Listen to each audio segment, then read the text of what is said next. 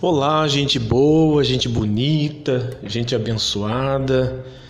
Estou contente de estar de volta com vocês aqui nesta participação breve, que sempre aqui a gente tem essa oportunidade de falar um pouquinho deste amor, este amor que nos constrange de dentro para fora, este amor glorioso que nos abraçou esta graça que eu prego aqui na minha página, no podcast todas as semanas, essa graça que nos salvou, que nos libertou, que nos deu o direito, é, esse direito garantido.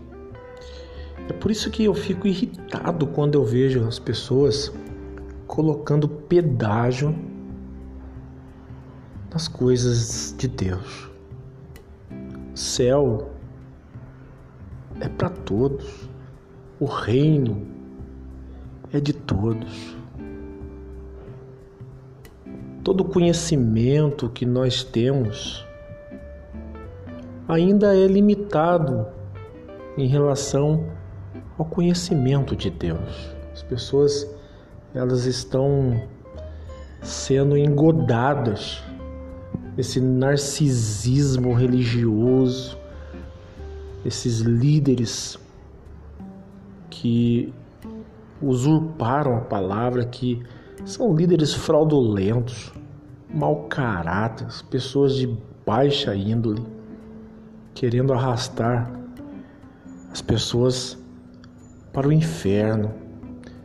O que vale hoje mesmo é a lucratividade dos lugares aonde supostamente se diz que é a casa de Deus.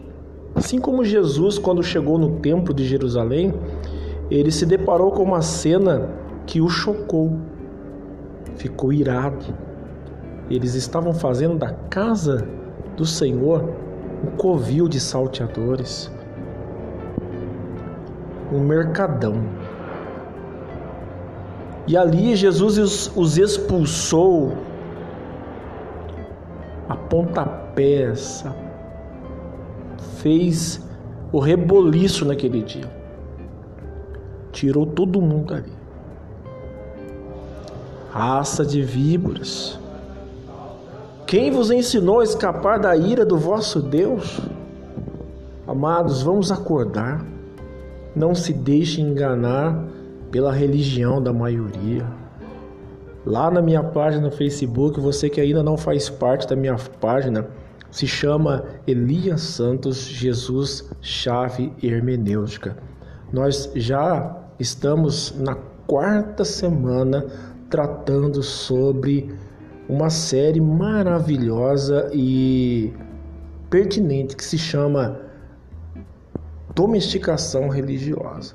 Estamos tratando no capítulo 23 do Evangelho segundo Mateus, Jesus censurando esta chamada religião da maioria.